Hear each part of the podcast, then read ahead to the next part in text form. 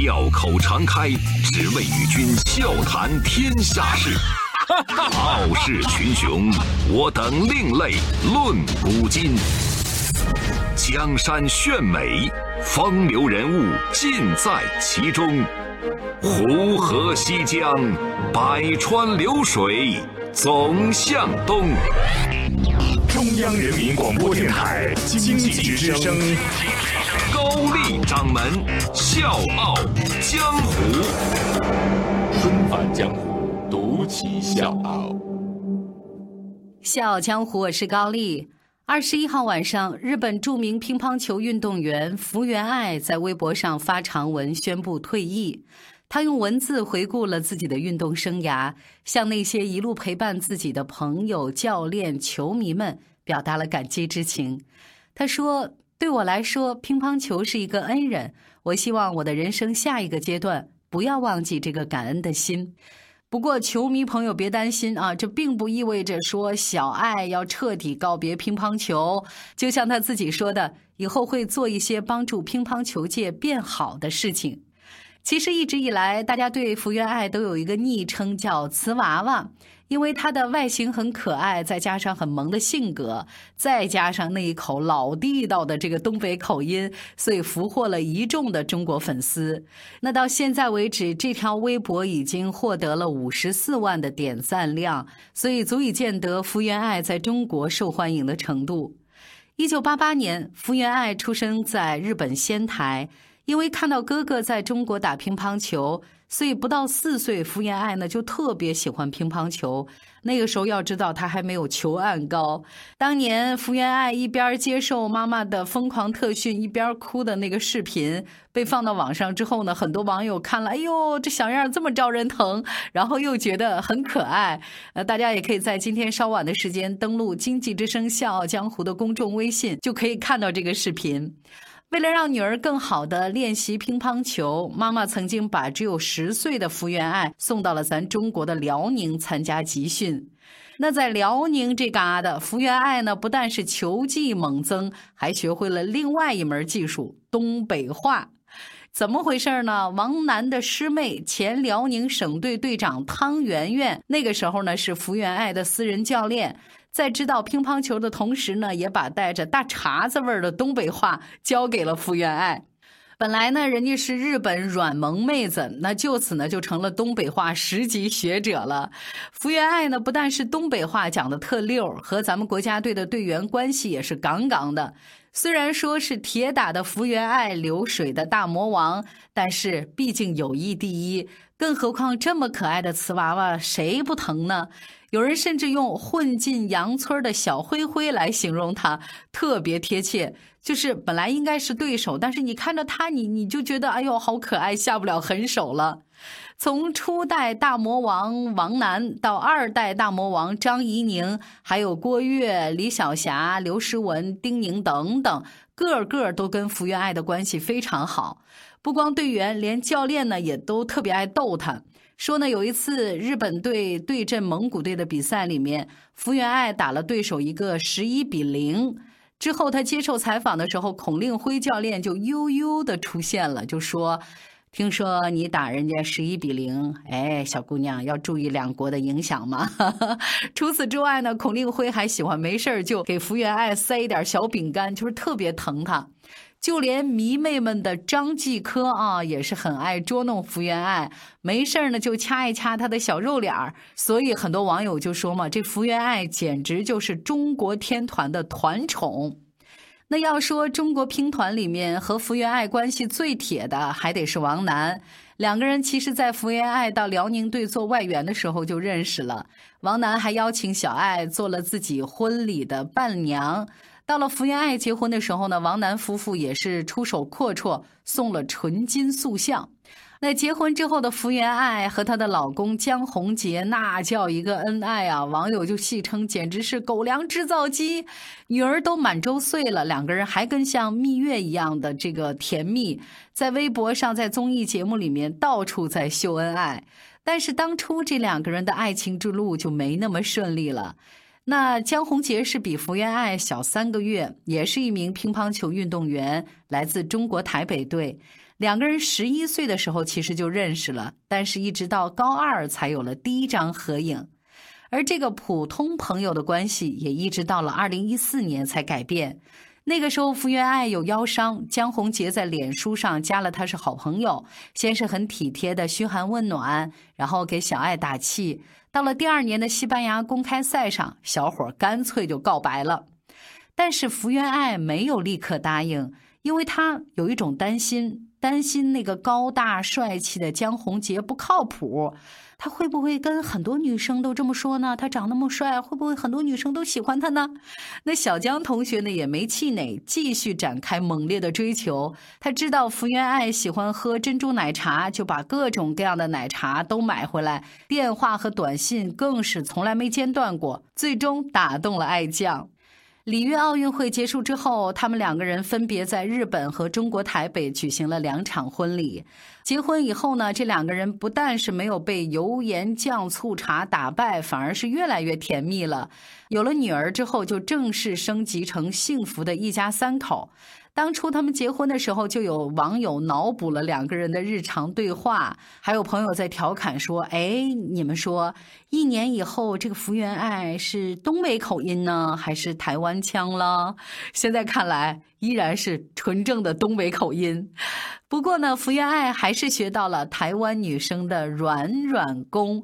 你看她发的每条微博呢，都会艾特一下老公，也难怪人家有的网友就说了：“你你不要叫福原爱了，你就叫秀恩爱得了。”这还不够，前一段时间他们一起参加了一档综艺节目，叫《幸福三重奏》，又是大把的撒狗粮，愣是把综艺节目拍成了偶像剧。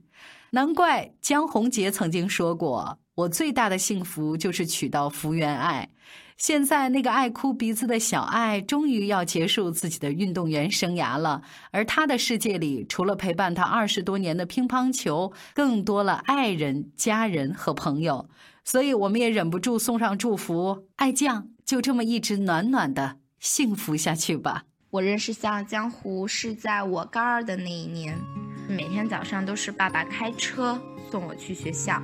一次偶然的机会，我就调了频道，听到了《笑傲江湖》，觉得《笑傲江湖》里面的内容特别好，声音嗯特别好听，于是就很喜欢这个节目。然后一次听到高掌门推荐他的微信公众号，我就立马回家搜了你的微信公众号。里面有以前的一些节目，我就会时不时的拿出来看以前的节目，因为作为一个学生，能够通过您的节目去了解一些我不知道的一些事情，特别的充实吧。所以我很谢谢高掌门，有很多次在写作文的时候突发灵感，然后想到了您的节目。然后我就会把它写下来，而且还会得高分。很感谢你陪了我两年，希望你继续将这个已经办了三年的节目继续办下去。嗯，我呢会继续支持您，高掌门加油！我们都是好孩子，异想天开的孩子，相信爱。可以永远啊！接下来我要给各位介绍一场演出。这场演出不到二十分钟，但是台上的伴奏哭了，台下的观众也哭了。所以究竟发生了什么？周一到周五早间五点，下午四点，欢迎收听高丽掌门笑傲江湖。请在公众微信搜索“经济之声笑傲江湖”，记得点赞哦。今年的八月，有一位北京的艺术家和厦门的音乐人带了十四个孩子在北京音乐厅演出，孩子们呢就把它当成是一场重要的演出，认真的唱歌，然后唱完了。可是台下很多人都被感动了，他们哭了，他们竖起了大拇指。这不是一群普通的孩子，他们不会说话，甚至听不到声音。是的，他们就是别人口中的聋哑人。伴随着南音、大鼓这些乐器的伴奏，无声合唱团的孩子们借助咽喉部位的感觉和震动完成了演出。这是全世界独创的聋哑儿童表演方式。演出的时候，台上的音乐人都哭了。鼓手毛毛戴着墨镜，看着挺酷的，挺硬汉的。演出结束之后，他摘下墨镜，默默地擦眼泪。除了台上的音乐人，现场还有很多的观众是从头哭到尾。声音刚落下，所有人都鼓掌了，一千多人竖起了大拇指。来看演出的有艺术家，有青年人，还有老人，每个人都认真地看完表演，都很感动。他们说：“原来这些孩子还有这么棒的演出。当他们发出第一声的时候，完全是给了你另一个世界的撞击。”从广西大山深处到北京的音乐殿堂，两位发起人，一位是北京艺术家李博，另一位是厦门的音乐人张勇。他们陪着无声合唱团走了五年，才到了这儿。无声合唱团的十四个孩子来自广西凌云特殊学校，最大的十六岁，最小的九岁。五年前，没有一个孩子愿意发出声音，因为他们小的时候，别人就告诉他们：“你是聋哑人，你听不见声音，也没法说话。”所以他们很自卑，也不愿意跟人沟通。李博和张勇在广西蹲了两周之后，打算走了。就在他们要走的时候，一个聋哑小姑娘突然跑过来，拉着他们的手，啊的一声，声音自信而且清脆。哎呦，我们俩当时都疯了，特别好听，真的特别好听。当时李博和张勇就在想，如果我们在这个时候放弃的话，还不如不来。说干就干。李波和张勇让这十四位自愿加入的小孩组成了无声合唱团。训练这些孩子真的很不容易，因为平时不说话，所以孩子们的舌头比一般人要软。李博和张勇只能借助小球或者是雪糕棍儿做成的压舌棒，让他们知道舌头在哪个位置发出声音是最好的。为了感受丹田的位置，孩子们每天要坚持做一个小时特别累的训练。什么训练呢？就是脚尖儿着地，屁股贴着墙。其实连李博都受不了，孩子们就是这样硬生生坚持了五年。三十六岁的李博，其实在艺术圈里面早就已经成名了。他曾经被法国巴黎皮尔卡丹艺术中心称作是。最佳国外艺术家被瑞士巴塞尔艺博会授予“明日之星”，而刚才我们提到的厦门音乐人张勇是摇滚圈里有名的人物，后来搬到了厦门，经常有自己的现场演出。有一天呢，李博和张勇是在北京大街上听见一个聋哑人在呐喊，那是他们第一次听见这么简练、纯粹和饱含感情的表达。于是乎，他们就开始寻找合适的聋哑人做声音采样。巧合之下，他们到了广西。现如今，他们每年有两到五个月的时间在广西。李博呢，连自己的画展都暂停了；张勇呢，也停止了厦门的工作。他说：“这首先是一个责任问题，这件事是我们挑起来的。再一个就是这些孩子反哺给我们的东西特别多。我在艺术圈做了十年了。”和商业接触太多了，人就会慢慢的迷失。李博也很坦诚地说，孩子们帮他找回了艺术的纯粹。在李博的眼里，孩子从来都不是作秀或者是赚钱的工具。我看过李博的一个采访，在这个过程里，他强调无声合唱团拒绝一切商演，这是孩子们的业余爱好，主业还是学习。没有赞助商的无声合唱团曾经接受过一个基金会的帮助。后来呢，李博就发现这个基金会打着慈善的幌子去圈钱，然后就果断的终止了合作。李博当时其实很犯愁，我一直靠以前卖画的钱在扛着，生活都不容易。因为合作泡汤，出于安全考虑，孩子们也没法坐飞机去参加八月份的北京演出。好在有朋友愿意支付路费，孩子们才坐上了高铁，来到了北京。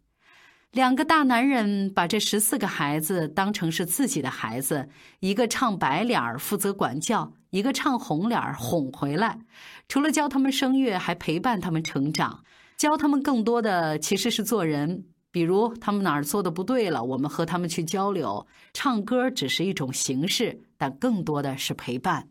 其实刚开始，很多人都觉得我们俩神经病啊，真的很多人都很难理解我俩做这个事儿。现如今，李博和张勇觉得一切都很值得。孩子们现在见人都爱笑，真的阳光了很多。以前还是挺哭丧着脸的，见面也不爱搭理人。有一个新进合唱团的听障女孩，从刚开始受一点挫就一直哭，到现在变得阳光，变得自信了。谈到孩子们的成长，朴实的李博真的就像打开了话匣子一样，很兴奋。广西凌云特殊学校有二十多个聋哑的孩子，六十多个智障孩子，受着不少的偏见。北京、厦门的演出让家乡人开始对这些孩子有了改观，他们自己的家长，包括村民，也开始觉得他们不是残疾人，他们还能比我们做更多的事儿。在孩子们的眼里，并没有音乐殿堂了不起的概念，但是意义却是不一样的。他们能看见台下那些观众的眼泪，还有他们给出大拇指。他们凭着自己的努力到了北京，改变了家长和村民的看法，所以他们特别了不起。五年了，身边的人都慢慢的被无声合唱团感染了。李博和张勇的初心始终没有动摇过，因为他们一直坚信每个人都有发出自己声音的权利。小江湖是高丽。明天见。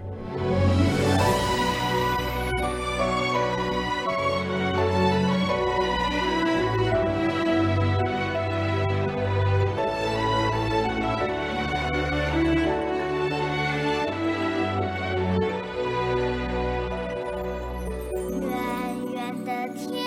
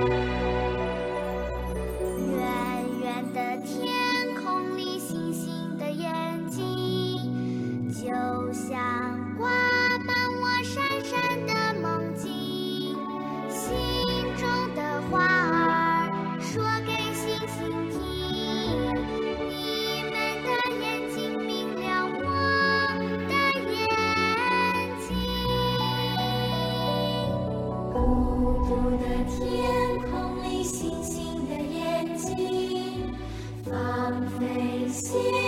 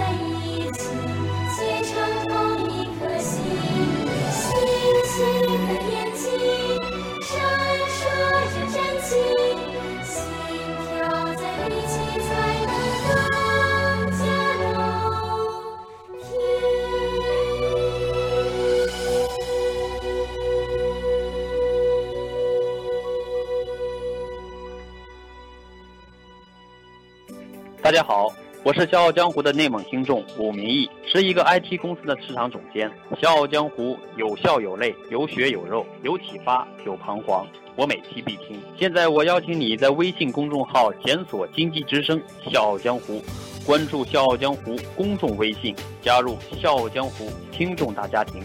谢谢。